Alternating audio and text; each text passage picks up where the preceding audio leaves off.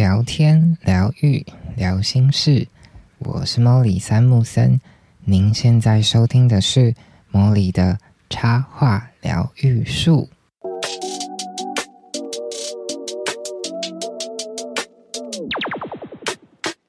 Hello，各位树洞的伙伴，又欢迎回到莫里的插画疗愈术啦！今天呢是。五个给新手插画家的陪伴生存指南的下集，那今天会另外分享三点，我觉得嗯很重要的学习，对我啊，对，然后对大家就是参考参考。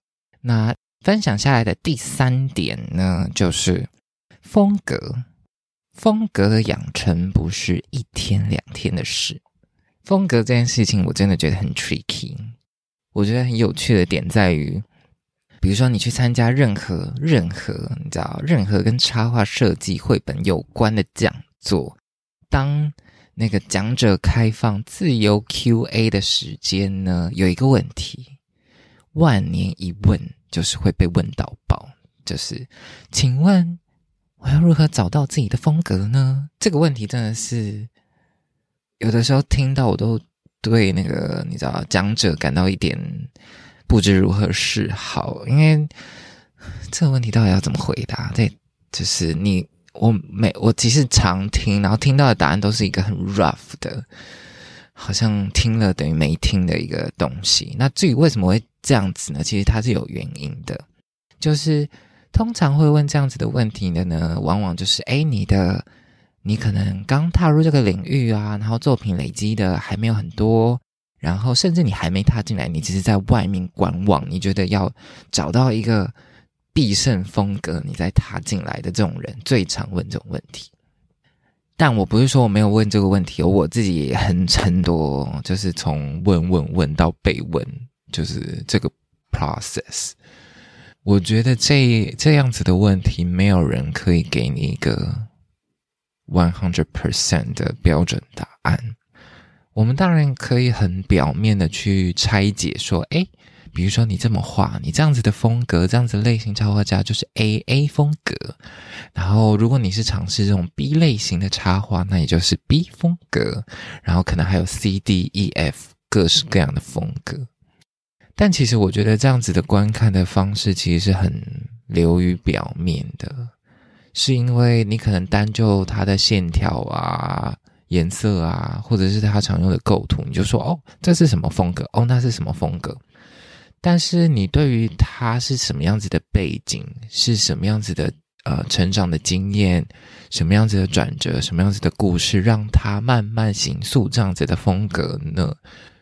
我觉得很多人是不不问的，就。可能我自己认定，大部分人就会觉得哦，我觉得这个画法很棒，很喜欢，那我就照着这样画。然后或者是说，哦，我觉得这个画法，哎，大家一定很喜欢，是大众的菜，所以我就这么画。但这个画法到底跟你的关系是什么？你有没有一个很完整的创作脉络去支撑这样子的绘画的风格？或者是你根本就是也不是这样子的人，但是你却尝试把自己塞到这样子的风格里呢？对，我觉得这样子的行为其实对我而言有点像是啊，我是一个网红，所以我为了要红，为了要很多的流量，所以呃，我戴上了一个面具。但这个面具其实不是我本人，就是就是有点像是哎，突然有一个八卦新闻挖出了我的黑料之后才。爆发哦！原来这个网红其实平常都是一个假面甜心的方式示人，但他私底下都不是这样。对我觉得这样子有一点，对我人有一点不快乐啦。就是你没有办法展现出最真实的你，然后被大家喜欢。我觉得那是一件很可惜的事情，因为每一个人都很独一无二，每一个人都值得以最棒的。你觉得最你的方式被看见，对，所以由衷的期盼就是你不是这样子的伪装，或者说当然，你也可以，就是有一句话叫 “fake it until you make it”。所以，如果你可以装到最后，哦，你觉得你就是这样子的，那 maybe 也是一种解法啦。对，这是我对于一个比较表面的一种风格摸索的一种想法。那至于我自己认为是这种风格的这个问题，到底要怎么摸索跟累积呢？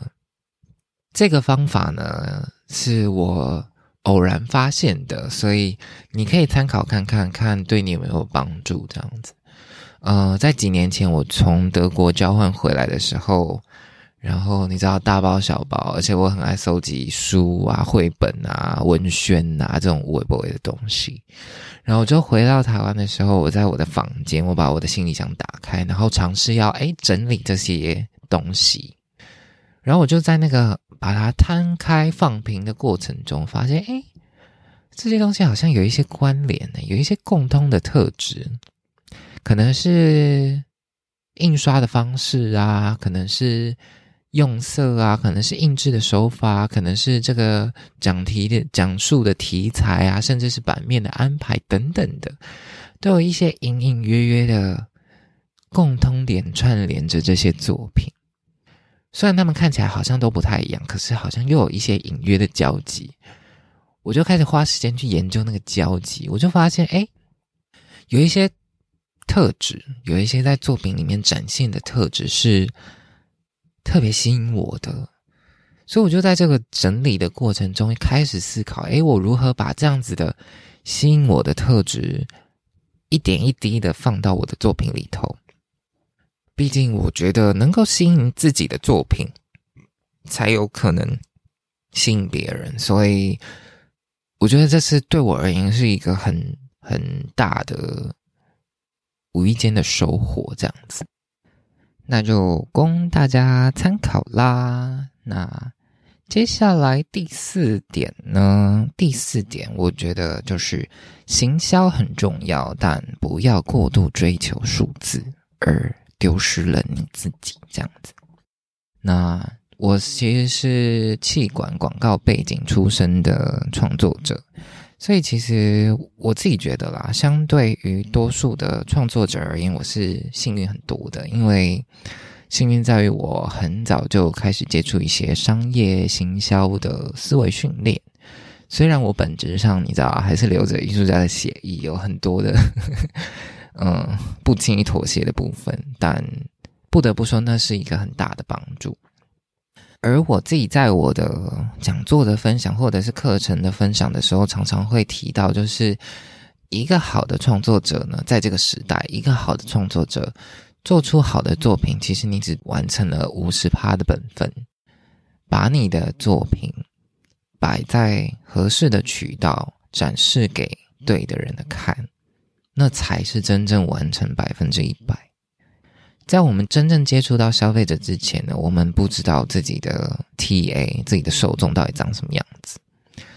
嗯，我觉得不知道还好，可是有些人是对未知感到恐惧。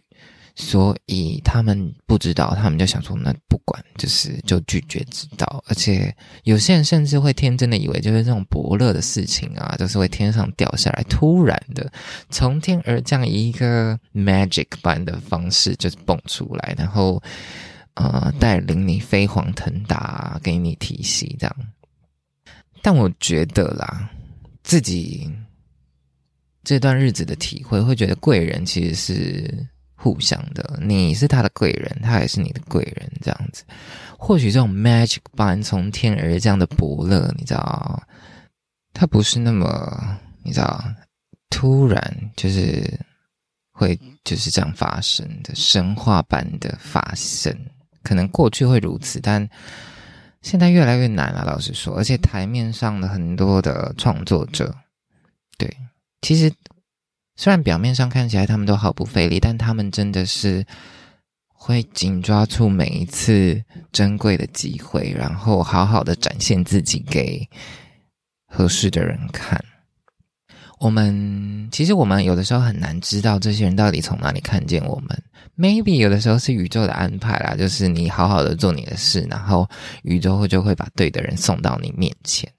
但我觉得我们能做的还是尽可能的在不同的载体、不同的渠道去尝试。你可以尝试 IG，你可以尝试 Facebook，你可以尝试抖音。Maybe 你的伯乐就在抖音啊，Who knows？或者是报纸，就是就是任何你可以想得到、你可以做的，你就尽量的去尝试。然后 Maybe 那个伯乐他就是会看见你。然后你也是尽其所能的让别人看见。那等待合适的邀约来到，对我而言是一个很重要的事情。至于前面提到的 fifty fifty，就是五十趴五十趴，我觉得至于我还有另外一个意义，就是这是一个两者并行的概念，而不是一个偏废的概念。怎么说呢？就是有的时候我们在。以创作为职业的这个职涯过程，会很容易矫枉过正。就是我知道我要行销上努力呀，所以我很努力，然后我花了一些金钱预算去买广告啊，去打对的 TA 呀，然后我就期望我的那个你知道 follower 我的追踪数就是啊，今天又跳了两百个、三百个、五百个这样子。所以我开始关注于那个数字，我开始在意我今天又多了多少的追踪，明天又多了几个粉丝。但是就是因为这样子的在意，我的心情可能也开始啊起起伏伏。哦，今天又叠了几个，我不知道他们去哪里，我是不是写错了什么内容，所以他就离我而去了，或者是啊，我今天又做错了什么，我是不是剖了不该剖的东西等等的，我还是我太执着了吗？就是你花了很多。精力跟力气去纠结那个数字的美丽，对。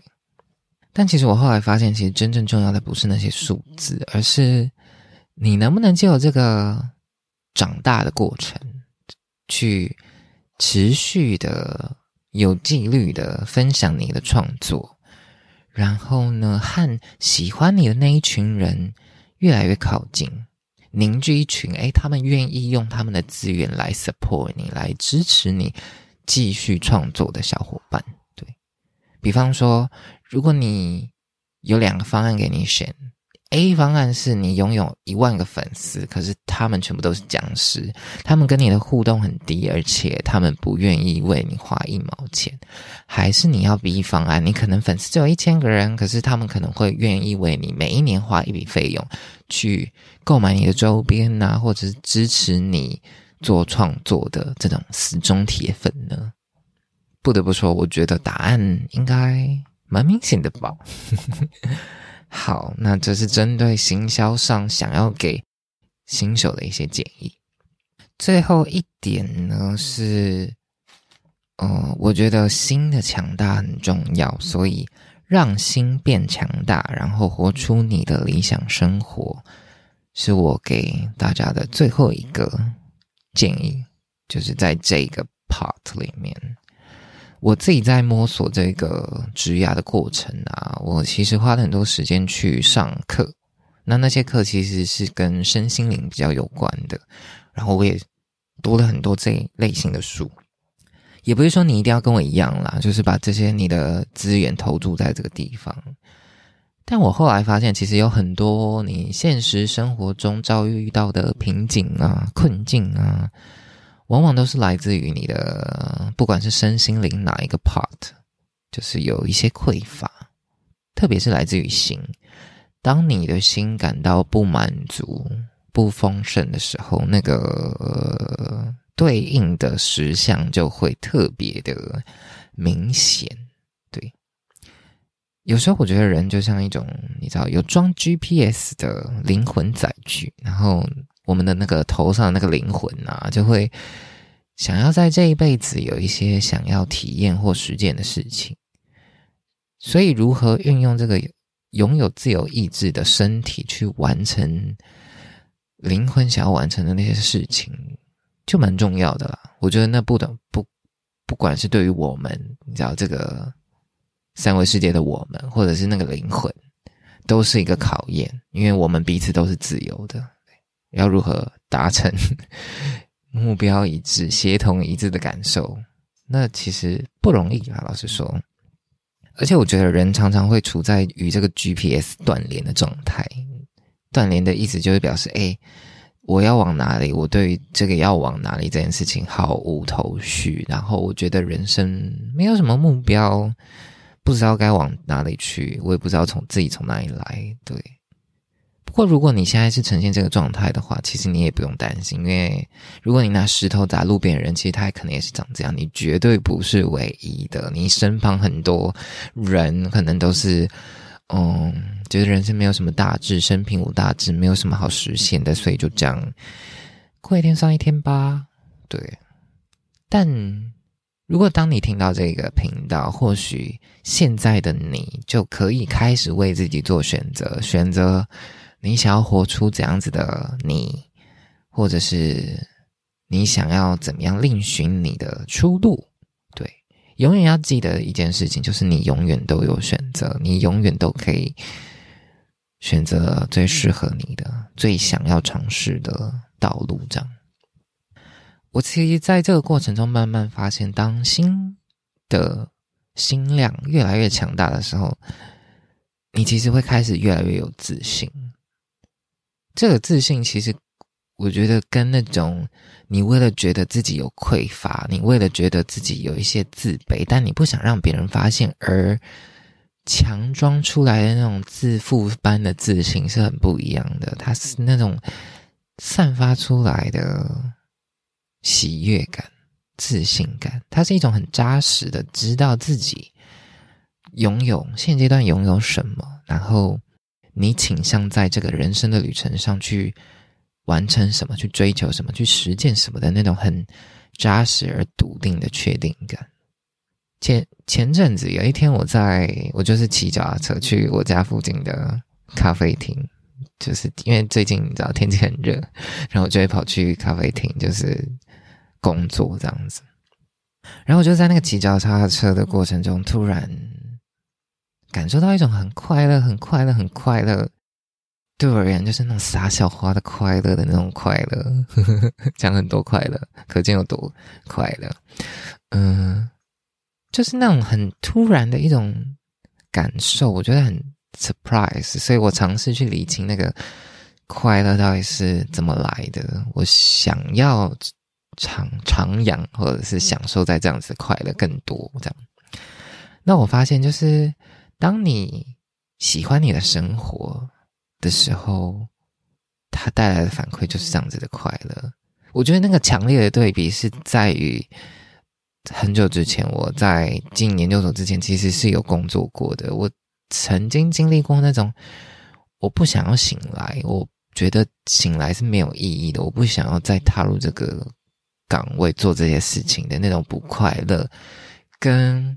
我现在过的就是我要的生活，我每一天都开启了我期待这样子的生活的产生任何的有趣的事情的那种强烈的对比，对，所以他其实我觉得这样子的快乐，他是慢慢的从哎，我可能工作过，然后念书，然后再重新踏入职场，从重新找工作，然后一开始可能还找不太到的那种困扰，然后慢慢的哎遇到。找慢慢的锁定目标，然后开始尝试。可是遇到疫情，然后又有一些惊醒，有一些警觉，觉得在疫情之下，我需要有一些 learning 的这些事情，然后慢慢的建立起，哎，身为一个自由工作者，可能需要的一个多元的收入的来源。最后找到一个跟这样子的生活比较协调的一个步调，然后过上我。认为的对我而言比较适合的、比较弹性的、比较自由的理想生活，我觉得这一切都不是那么简单，但值得追寻。嗯，而我觉得这个追寻的关键就在于心。当你的心足够强大，当你的心有很相信你值得过上你心目中想要的那样子的生活的时候。周遭的境遇就会开始转变，他会带领你一步一步踏上那个理想的模样。好，从上集到下集，拉里拉杂的讲了五点，我在这五年的学习跟收获。那我。它有文字版，它也有 podcast 声音版，你可以选择。当然，你到听到这里都，当然声音都听完了，但你也可以到我的部落格去复习这些文字。Anyway，我觉得我提供的是一种我认为的解法，我认为的建议，但我不会很武断的说这是一个标准答案，而且毕竟。当你学习的越多，你会知道这个世界上真的没有什么所谓的绝对的答案。